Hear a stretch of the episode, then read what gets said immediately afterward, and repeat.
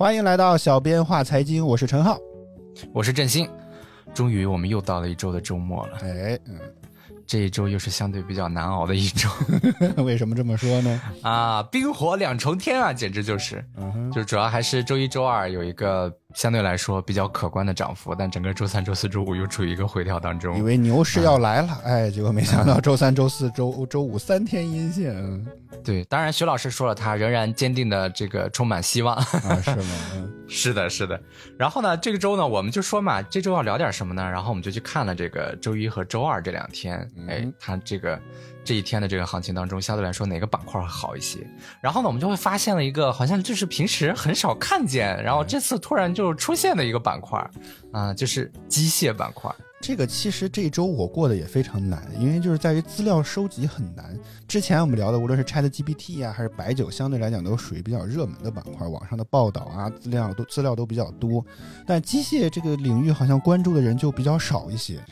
对，所以我们刚开始说要不要定机械这个选题呢？后来我们就说，这个我们自己又了解的很少，然后呢，就是怎么去跟大家聊是个问题。但是呢，我又转念一想，如果我们自己了解的少，就充分的说明这个行业其实相对来说大家接触都不是那么深，所以我们就有点明知山有虎，偏向虎山行的感觉。我们就更需要给大家聊一聊。也许大家对这个行业都知道的不是很多，那我们就更有必要给大家做一些简单的这种资料上的收集啊、汇总啊，告诉大家一些比较重要的一些信息，然后帮助大家在选择这个板块的时候，能有一些更理性的这种选择和思考。嗯，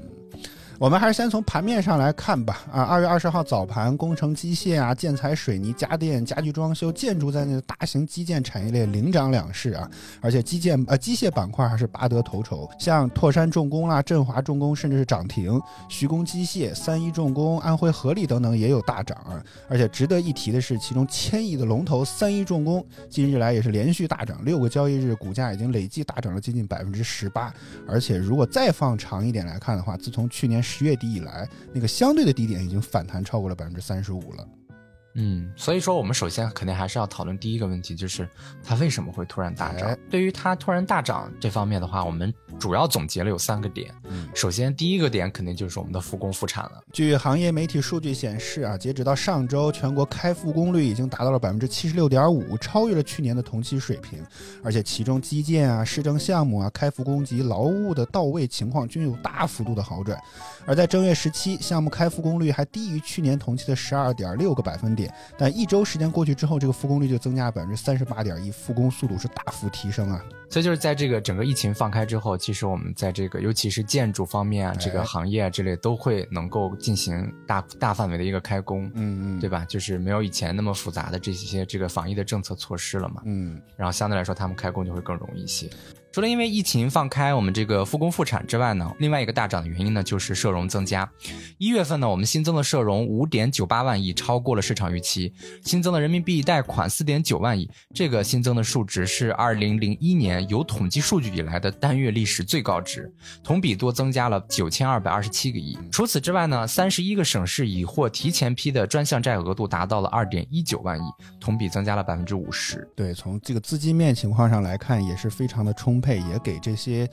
啊、刚刚我们提到的这些基建项目也提供了资金的保障。从政策上来讲，兴业证券也认为，今年从上到下全力稳经济、稳投资的决心正盛，所以基建稳增长的地位特别的突出。相关的政策、资金、项目支撑也在不断的推进扩容，所以多方面的因素共同驱动之下，二零二三年基建投资在自上而下的支持下，有望延续高增长，实物的工作量也有望加速形成。所以在这三方面的因素共同的推进作用下，机械板块在周一和周二有良好的表现，也就不足为奇了。所以我们复工复产呢，就解决了人可以来，就是有工人了。嗯然后呢，我们的社融增加呢，又帮助我们解决了这个钱的问题、资金的来源。然后政策呢，又给了一个最后的利好，帮助大家，帮助这个企业家也好，帮助我们的这个这个这个建筑项目也商好，哎，对，帮助他们增加信心。嗯所以在这三方面的因素的驱动下，我们认为，哎，是造成它这个机械板块大涨的一个主要的原因。那当然，我们去投资一个行业的时候，肯定不可能去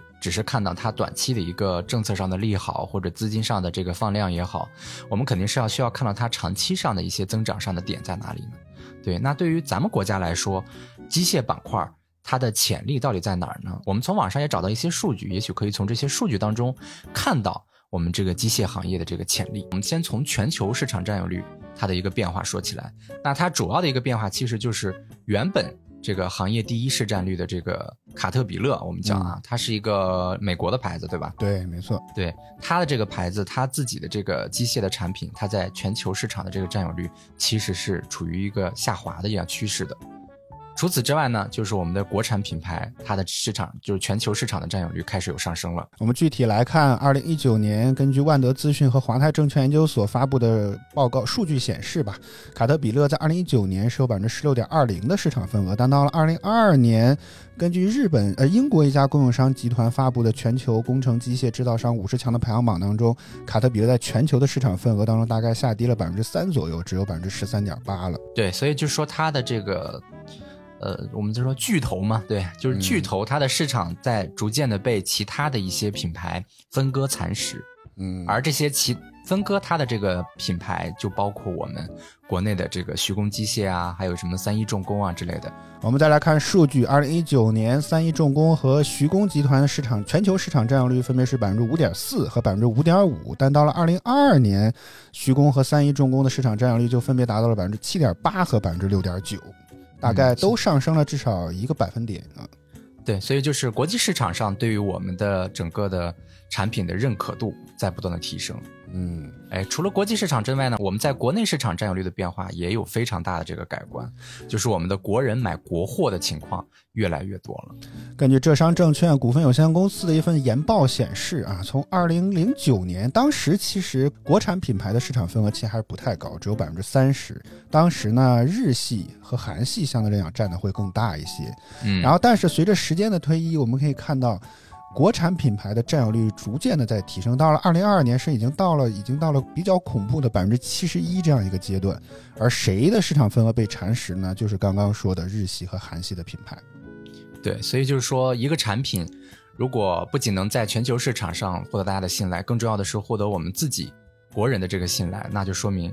这个行业真的是有潜力的。嗯，对吧？他真的获得了人民的信赖，大家愿意去买它，愿意去相信它，这个就说明了他们还是有一定的潜力的。因为这个就是说，就占有率的这个变化，它自然就会导致一个非常重要的 另外的一个变化，那就是他们的营收也会产生一些变化。主要的一点呢，就是这些国内的机械行业，他们在海外的收入占比最近三年的提升会非常的明显。以三一重工为例，这两年在海外市场的这个收入是有逐渐的提升，最近三年来看，而是有逐渐提升的，在二。二零二二年六月三十号的这个年终的报告当中呢，国际收入已经占比到了百分之四十一点六八，这个数额还是蛮意外的，让我觉得将近快将近一半的收入都来自于海外了。而且如果我们再把这个细分一点来看的话，截止到二零二一年一呃年终的报告，根据三一重工的公告和民生证券研究所的数据显示，亚洲和澳大利亚是收入贡献。比较多的地方达到了五十六点七亿元，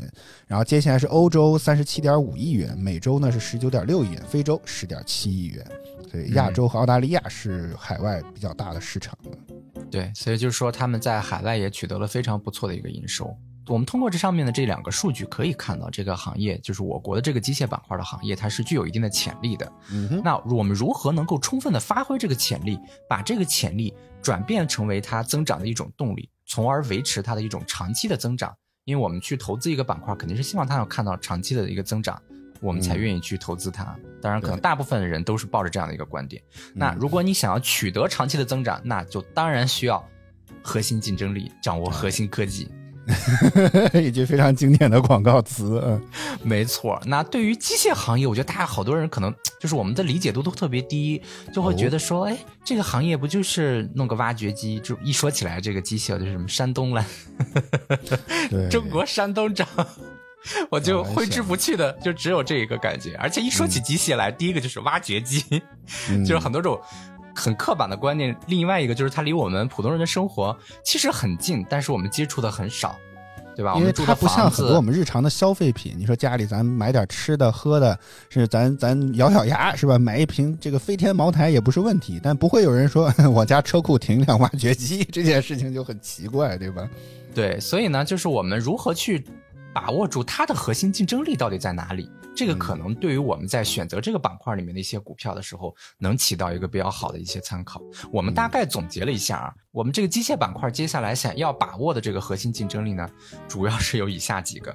第一个呢，就是我们的物美价廉。这个物美呢，其实我没有找到太多的数据支撑，但是我觉得根据海外的市场情况来看，我们也没有收到太多的一些什么可能负面的评论或者怎么之类的，所以我觉得在物美这方面，或者说我们的国内的制造其实肯定不会特别差，所以在物美这方面其实是没啥太大的问题的。对，但是在价格方面，我们就可以明显比那些发达国家成本要低一些。观察者网在二零二二年六月三十号一篇题为《背靠国内市场，三一重工与日本小松激烈争夺东南亚》的这篇报道当中呢，援引了日本经济新闻的消息。在日本经济新闻看来，三一重工能够向小松发起冲击，其中一个很重大的优势就是价格便宜。数据指出，说三一重工和徐工等中国厂商的产品比日本和欧美的厂商可以便宜两成。你想想，相当于打八折呀，这就换了，对吧？嗯，对，而且价格给大家打下来。今天 除了这一点之外，其实挖掘机作为一种大型机械，价格并不便宜。可能贵一点的挖掘机，可能大型的挖掘机要上百万人民币的价格，这对于很多企业来讲，并不是一笔小的开支。所以呢，中国的厂商甚至可以提供贷款购买挖掘机，零首付啊，三年分期付款免息等等这样的优惠措施来吸引当地客户。嗯，就只能说支付宝啊之类的花呗啊这些的，给他们起了一个很好的示范作用，很好的一个金融产品，真的。对，嗯，当然就是说，呃，物美价廉这个点其实是非常基础的一个点，而且这一个点严格意义上来说很难算是一个核心竞争力。如果你摆到一个长期的这样的一个维度来看的话。随着我们经济不断的发展，人民的生活水平不断的提高，我们的这个价廉的这个优势，就是成本低嘛，就是我们的用工成本啊，包括零件的成本啊，它可能都会逐渐的抹抵消掉。除了这个物美价廉之外，我们也许就要去找其他的一些核心竞争力的点。首先，第一个呢，就是我们当前的这个大势所趋，电动化。第一个，我我查到也是浙商证券这份研究报告啊，目前看起来，说是这个电动化之后会导致这个效率会变得更高。浙商证券举例说，常规的这个柴油驱动的液压系统啊，可能这个总效率大概只有百分之十，也就是说能量的利用率只有百分之十左右。但如果把这个稍微换一换，换成这个这个代替柴油发电机的电动机之后呢，就可以液压效率就可以翻一倍，达到百分之二十二左右。如果要实现全电动化的话，这个效率甚至可以达到百分之七十三。所以效率的提升，某种程度来讲也算是一种省钱。所以这是一个长时间维度的东西。嗯，就是它在成本上也更具有一定的优势。当然，就是除了这个效率更高之外，另外一个很明显的这个原因就是我们的这个环境保护的这个原则，或者说我们的这个大框架，对吧？大家都现在都知道这个气候变化的这个问题很严重，所以呢，我们要保护环境，自然呢也离不开。把传统的这个化石能源替换成为我们现在所谓的这个新能源，就是我们的电。就是除了这一点可能效率更高之外呢，环保的政策推动也可能是其中之一。是我们大家可能都听过碳达峰啊，而且我印象当中还想到一个点，就是我记得以前那种挖掘机啊，甚至如果不符合排放标准的话，一踩油门那种冒黑烟，那种肯定是不太符合现在这种环保的要求的。不需要手摇吧？那个我不知道，但是我就记得很多那种就会冒黑烟，嗯。所以政策上的推动也是其中的这种，啊更新换代的一个需求之一。生态环境部在二零二二年十二月一号发布了非道路柴油移动机械污染物排放控制技术要求，要达到国四的排放标准。而且呢，浙商证券预估啊，国三切国四，就是国三的排放标准切换到国四的排放标准，预计在未来五年每年大约会新增三万台的这个更新需求。嗯，这个对企业来说也是一个很好的增长点。就是短期来看的话，就是它有这个更新换代的一个需求。虽然说从政策上来讲有这样的鼓励措施，节能环保、低碳达峰，这些都对我们长期来讲，甚至可能在放在更长远来讲，对人类都是有好处的。但是我们也要看到，其实新能源对于挖掘机来讲，可能还会有一个现在来讲没有办法解决的问题，或者不好解决的问题，就是它可能很难充电啊，因为。呃，挖掘机这样的工作场景可能都在一些比较啊偏僻的一些工地呀、山野啊这样的地方，他们充电可能会是个比较大的问题。对呀，这个时候不就带一个柴油发电机就好了吗？又回去了是吗？这好像是个圈呀，这是。所以目前我看到了一些数据情况来表示，包括前面啊观察者网提到一篇报道。好像说混合动力目前可能更加的符合实际情况一些。嗯，对，就是在目前这个充电的这个问题，可能还是一个需要去再去想解决方案的问题。但我觉得这个技术不断的发展，到后面一定会有更好的一些解决方案。就比如说，会不可不可以配备那种充电车呢？对吧？我记得充电车之前又是柴油发电机的是吗？某个品牌，某个品牌之前不是会有那种嘛，就啊，是对对对，人家这个。什么自驾去东北，然后他就给人家全程配一个这种车充电车，然后跟着人家。对，当然这种充电车它本身也可以采用这个充电的方式来，就不需要发电，它就可以像一块巨大的蓄电池一样蓄上电，然后来往过运送。或者说就是这个挖掘机本身是不是电池可以变成那种易于拆卸的？就是挖掘机本身是不是也可以做成这种可拆卸电池的这种设计呢？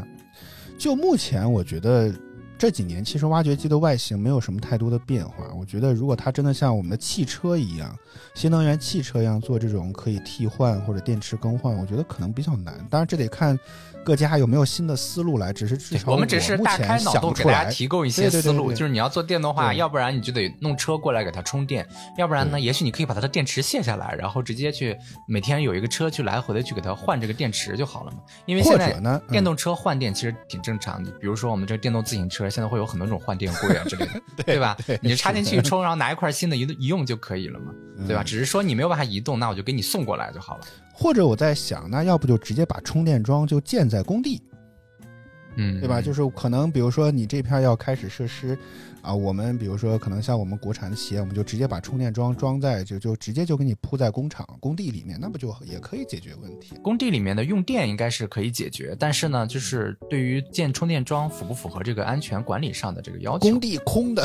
这样就不符合安全吗？对啊，就是你符不符合安装标准啊？啊，那那但是至少也是这个这个就另说了啊，这个就另说了。除了电动化之外，就是电动化必然会带来了一个趋势，其实就是智能化。我觉得这个点也很奇怪，就是因为现在很多以前燃油车的时候，大家好像就是对什么自动驾驶啊什么的，就是研究也不深，对追求也不高。但是自从换了电动之后，就是有新能源车出来之后，在大家在这个什么要有车上的影音系统啊，要有灯光啊、氛围啊、座椅可以调节啊，哎，这一系列需求现在变得好像很稀疏平常。对，当然灯光那些都是次要的，最主要的还是自动驾驶。哎，这个才是比较重要的，或者说辅助化驾驶，这两个都是在电动化之后必然会引起来的一个新的发展的趋势。那我们的这个挖掘机这个行业，或者说机械这个行业，它下一个的核心竞争力的点，我们也认为可能也在智能化这个上面。我们刚刚提到了国内国际的巨头卡特彼勒，我们在网上搜过他的一些视频，他们二零一七年的时候发过发布过一系列的这个关于啊、智能辅助的操作方面的一些视频，我、嗯我看了之后，我觉得还蛮震惊的。对，就比如说，我印象特别深刻的一个，就是我想起二零一三年，其实微信当时候有有出现过一阵子这个服务不可用的状态，就大家发不了信息，接收不到信息。后来就说查为什么呀？你看腾讯这么大的公司，当时云计算也算是不能算刚刚起步吧，已经已经有初具规模了。啊那结果是服务器没插电。这么怎么可能？腾讯这么大的公司，这个怎么突然之间微信这么国民级的应用就出现了服务中断的情况？后来一查，哦，因为施工把光缆挖断了，就是因为这么简单的问题。所以呢，就是可能有些时候这种挖掘机在挖掘的时候，它就不太好控制这种深浅。所以呢，就是他以前只能通过目测，这个目测就要求哎极具经验的老师傅来。对对，那如果老师傅毕竟是少数嘛，那你总得新人总得要上场嘛。那对于嗯这些新手司机，我们怎么样能够让他们尽量的降低这个操作上的难度，甚至给他们带来一定程度上的辅助，甚至实现一定程度上的自动化？这个可能也是接下来挖掘机行业核心竞争力的另一另外的一个大点。就比如说我们看的这个视频当中，它有展示两个这个非常厉害的功能，但是也不能说啊，厉害，只是我们印象比较深刻的。对，就是我们没有想到嗯这个东西会出现在挖掘机上面，然后但是它真真实实就出现在了挖掘机上面。嗯首先一个就是这个电子围栏，类似于这种电子围栏的功能，就是你嗯设定了一个水平面高度之后，当你的这个挖掘机这个前面这个大勺，这 这个叫什么？专业好像叫铲斗，也可以这叫铲斗理解啊，大勺没问题。这个嗯大勺子，然后它下降到了一定的高度之后，它就会报警。这个时候就嗯提示你啊，你设置的这个水平预警线到了，这个就像我们这个倒车雷达的那种那个测距的一样，然后你倒倒倒倒倒离后车比较近的时候，到达它那个侦测的这个距离之后，它就会开始滴滴滴滴滴滴滴的去响，这个在一定程度上能够去。降低一些你在这个操作精度上，或者说这个误操作上面发生的一些风险，而且据说好像是，如果你想要越过这个围栏之后，就是没有办法再往下操作了。是的，无论你多快的去降这个铲斗，它都没有办法超越这个对超越这个这你设定的线。当然，这是卡特彼勒官方说的啊。嗯，我觉得如果这是能做到的话，我觉得代表他们在精度方面控制的非常好。对，所以这这一点特别厉害。另外的一点呢，就是他们在实现这个一定程度上的自动化，也也有了一些新的突破。比如说，就是他们可以，你通过把你的这个工程的这个什么 CAD 图啊，或者是工程的建筑图啊、施工路线图啊，然后你把它导入到他们这个系统当中去。这样的话，比如说我要挖一条沟，这个沟呢可能是两米的深的一个沟，两米深的一个大阴沟，然后。然后你在挖这个沟的时候，就是以前你可能又需要去量啊，或者需要怎么着，现在就不需要了。你可以在机器上直接把这个你的这个工程路况啊，还有这个地形导进去之后，它会自己去探测有没有挖够两米。然后你还哦甚至有一个非常直观的一个平面图，这个侧边的这个斜剖的这个剖面的这种图，然后可以很方便的去看到现在离还有多远，离这个两米的这个距离还有多远，我现在已经挖了多少了，是不是已经挖到两米的这个高度了？这个时候就就显得特别智能，感觉就是我上去之后，我只要会操作那个机器，你行，你也可以了，是吧？啊，我只要会操 操作那个系统，对我能看到那个系统在说什么，我就可以来控制这个挖掘机，就大幅度的降低了挖掘机使用上的门槛，让很多这个技术来说相对一般的人能够实现到非常高精度的这样一个操作。而且他现在也刚刚提到了这个辅助，我觉得这点非常重要。就是有些时候呢，其实是一些重复劳动。嗯我嗯们可以大概，比如说这个沟不可能挖一下它就能挖到，比如说几几米也好，或者怎么着也好，它可能需要一个过程。但我我看到过另外一个比较省事儿，就比如说我们把这个，因为挖掘机可以转向嘛，我们可以把它理解成表盘的话，比如说我们在十二点的方向要挖它，嗯挖出来的土比较放到两点钟方向，嗯，它可以你可以定两个这个点。它更能够就帮助你像编一个简单的小程序，对，它能更嗯快的帮你这个到达这个位置。对，啊就像这种快捷指令啊之类的，脚本器对，大家更更容易理解，就是脚本器那种感觉。就让我看完之后还觉得蛮震惊，这么这么庞然大物，这么一个呃东西，其实也可以智能化，是吧？对，玩的还挺花。啊，对，还玩的挺欢。嗯、，对，除了这些，这个再让它操作上更智能，另外一方面，我们还可以提供的就是拓展服务，还有以及让这个设备上云，这也是现在五 G 时代非常流行的一个概念，就是设备上云。首先，这个拓展服务呢，这个非常简单，就是我们大家如果用过一些专业的软件啊、硬件啊，都会知道，它除了有一些基础的功能之外，还会有一些额外的一些其他的功能，比如说，就像刚刚我们说的，你可以这种自动化编程。对吧？可以给它设置一个脚本，但这项编程的这个功能呢，可能就需要你，哎，要不要加五百块升级一下呢？就是你可能是需要付费来开通这样的一个功能，开通了之后呢，你就可以省一点劲儿。才能用。对，然后呢，有这种他们这种大型专业软件的授权，有些都不是终身授权的，有些是需要按按月或者按年去买它这个授权。哎嗯所以说人家还要不断的给你更新维护，它不像这种消费级，可能你一次性买断，人家是要这是要长期维护的东西，而且可能会更加的专业，或者说需要慎重一些。嗯所以除了之外呢，还有一点我觉得也很值得探讨，就是这是三一重工自己的一段纪录片或者什么，但我没有找到原片。我我竟然是在一个电影解说的账号当中看到的，就是一个人可以戴上一个 VR 眼镜之后，可能利用 5G 技术啊，远程去操控另一台挖掘机来进行挖掘作业操作。这个理念和想法看上去当然非常的先进，但是我其实有一个担心，就是我觉得啊，这种技术类的工种多少是需要凭手感的。就是如果他没有真正的看到和摸到相应的操纵杆之后，他是不是可能很难，就是他把他的经验发挥出来？因为虽然说现在的五 G 技术确实已经很好了，可能速度会更快，带宽会更大，嗯，但是它的延迟感仍然是没有打办法打破物理距离的。嗯就是可能从南到北光跑光纤跑得够快了，但它可能还得有十几毫秒的延迟。嗯这个延迟就像我们在玩游戏过程当中一样，就是你可能这种延迟，呃，可能就是延迟突然的变化就会导致你的手感或者你的预判会会错误。可能你慢那么一嗯毫秒，你的技能没有放出来，哎，你你你就对吧？就可能这场团战就输了。在这种超低延时下，其实我们玩游戏已经很难感受出来延迟了，所以就是把稳定性做好，其实这个问题就可以解决。这个问题其实我我就是这个相关的应用，我们在医学上哈也其实已经有了。我前几天还看了一个报道，说是有一个医生，然后通过这种远程的这个做手术的机器，然后就在给几千公里之外的另外的一个人就去完成了一台这样的一个手术。对吧？就这个，它在实际应用上其实是有一定的需求的。就是你有些时候，可能这个专家，可能这个教授，可能这个高级技术工，他因为某些原因很难去专门去给你去做一个事情。就比如说专门的，比如说我要在非洲做一个基建的这个项目，然后呢，他需要跑到非洲来来回，然后这个中间耽误了很长时间不说，关键人家可能还有其他事情，人家还可能不愿意来。对吧？就是你把人家请过来，你可能花费非常巨额的成本。那如果说我们只有一些非常高难度的活需要他来完成，我们这个时候就可以通过远程的方式，让他直接就在他自己当前的这个位置就可以完成这项这个高难度的技术工种。然后呢，我们就给他结算这一次的钱就好了。省钱了，对啊，就是我们有这个这个活儿需要你来，然后就远程操作就行，时间大概是半天啊，时间非常自由，这个有意者你联系，就是就是你可以特别简单，就像非常简单的把这一个活儿一个小活儿，然后。包给这个高级技术工，其他的呢，我们就还用我们这个普通的技术工就可以完成。然后这个时候就把你的成本大幅降低下来，而且那个人也不用大老远的从这，比如说从中国跑到非洲，然后再从非洲回来，一来一回就耽误很长时间，很多人家可能根本就不愿意去。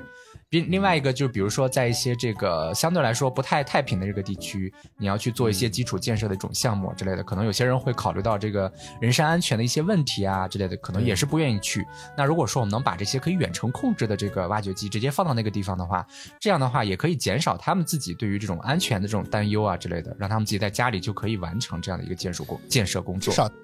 它可以节省很多折腾啊，路途，因为项目工地可能是全国，可能到处跑的，不是说它就在一个地方，有可能是这样。嗯，所以这个可能减少至少很多在奔波和路上的这些时间，以及最重要的成本。对，当然，我觉得目前这个技术只是提出来了啊，但是我也看他们三一在演示，看看起来还挺好，但是不知道这个实际的应用情况有多少，就是到底已经有多少的这个企业。啊，开始尝试或者正常的日常使用这个东西，这个还倒是不得而知。但是，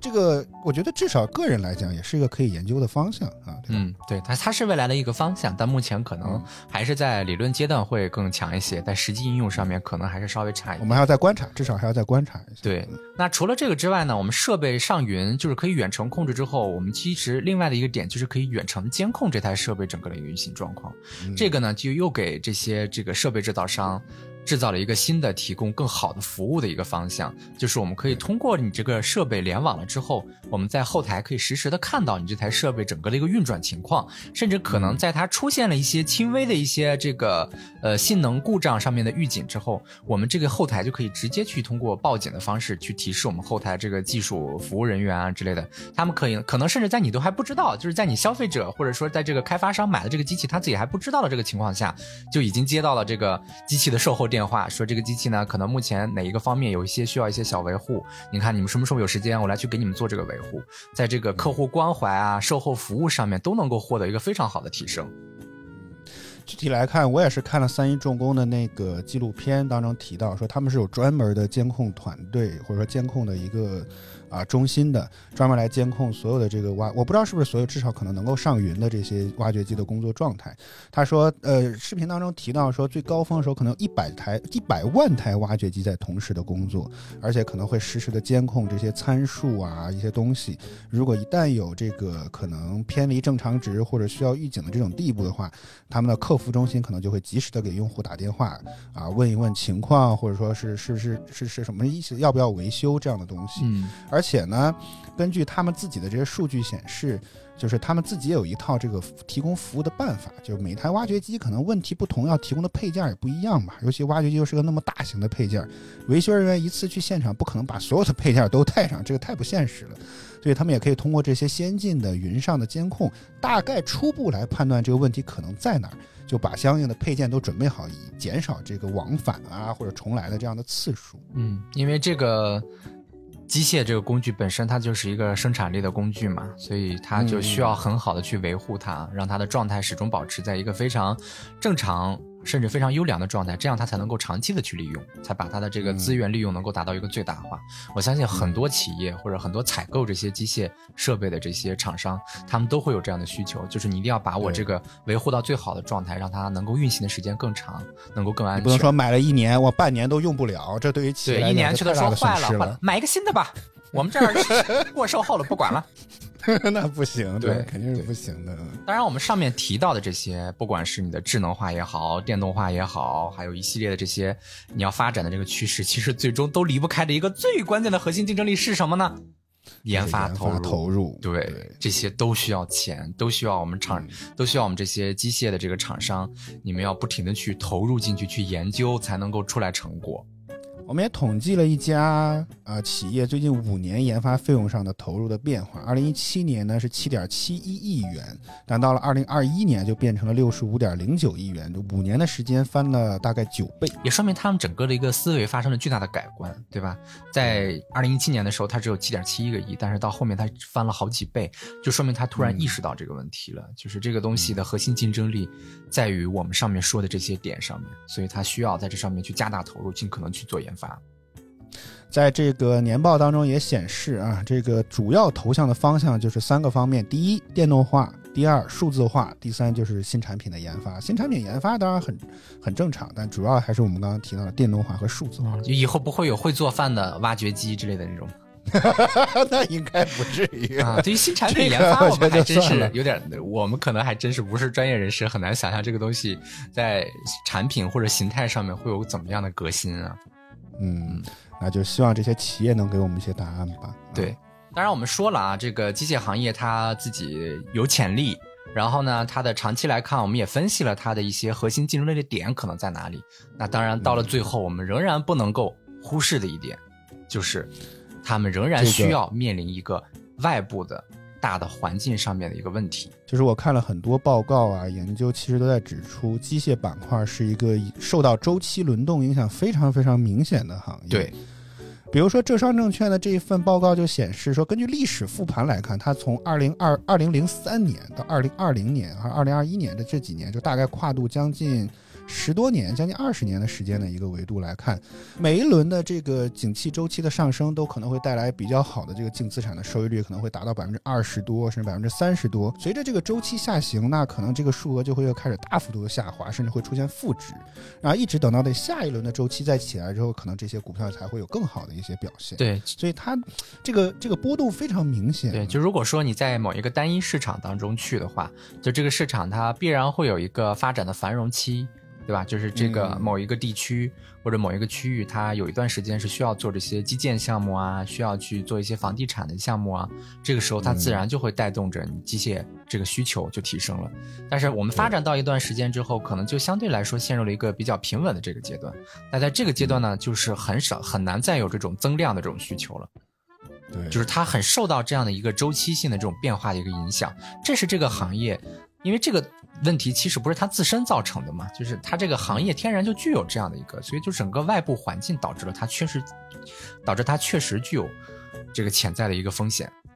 嗯，当然这些企业也尝试在想办法。对，刚刚我们提到了它开始做国际化。很大程度上，国际化的一个原因，我觉得就是因为前几年的疫情导致国内这个基建产业可能不是特别的好，所以那就希望能够通过就是出口的增长来尽可能对冲甚至拉平这个国内行业周期的这个波动。对，就这个解决方案其实也很简单嘛。那既然 就是我受到一个地区的影响，那我就同时做五个地区、六个地区，对吧？这样的话，这个地区有影响，我可以通过那个地区它的这个增长来进行一下弥补，从而实现我在长期来看取得一个非常平稳的增长，而不是忽高忽。低忽高忽低的这种感觉，对。好啦，我们今天呢，通过一些数据和我们自己的这个了解和研究吧，啊，浅显的研究来去了解了一下机械板块，让这个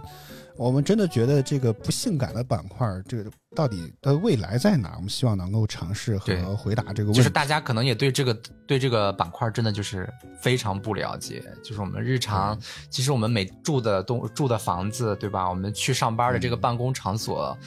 全部都是依靠这些机械，我现在想起来一勺子挖出来，挖出来，对，真的是他们一勺子一勺子挖出来。但是我们对它的了解却特别少，而且我们对它的这种观念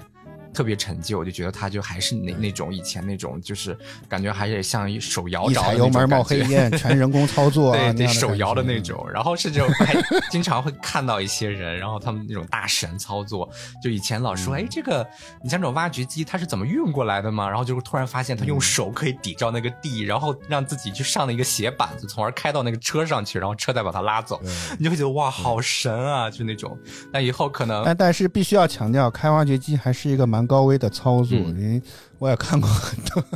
就他其实对技术要求非常高的，所以你看是。这么多年过去了，不是说我看两个视频啊，会操纵四个杆儿就行了。对这么个，而且关键是要如何有效率的挖。你不能说这一铲斗我就挖了两立方，那肯定不行。人家可能熟手能够挖四立方甚至更多，那谁的效率更快嘛？对吧？，嗯对，就是我们过去很多这种成就的观念，在现在看来好像已经开始落伍了，只是我们平时不是很关注。他们在这些核心竞争力的方向都在持续的进行研发和投入，希望他们能够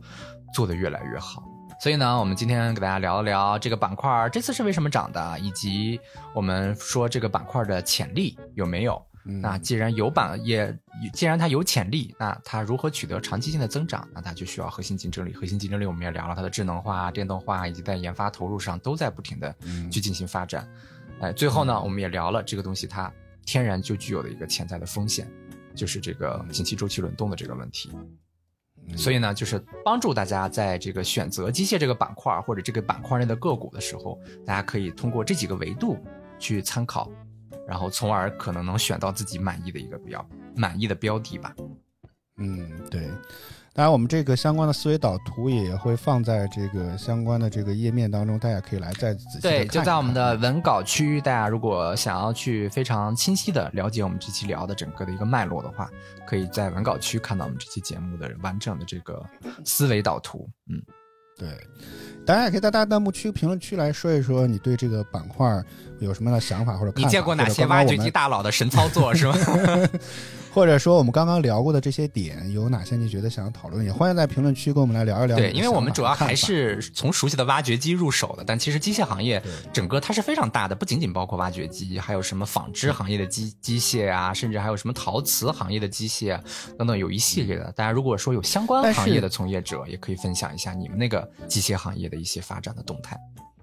但是我看到的数据显示，挖掘机是仅次于叉车之外，工程机械当中可能销售量最高的行嗯业了。，当然，啊，当然叉车因为它的应用比较广泛，你拉货啊，可能库这个物流啊、机场啊，甚至港口可能都需要叉车。但是这个挖掘机很确实就是除了叉车之外啊，销量最高的工程机械对呀、呃的机器。所以每一个八零后都九零后都记着那句：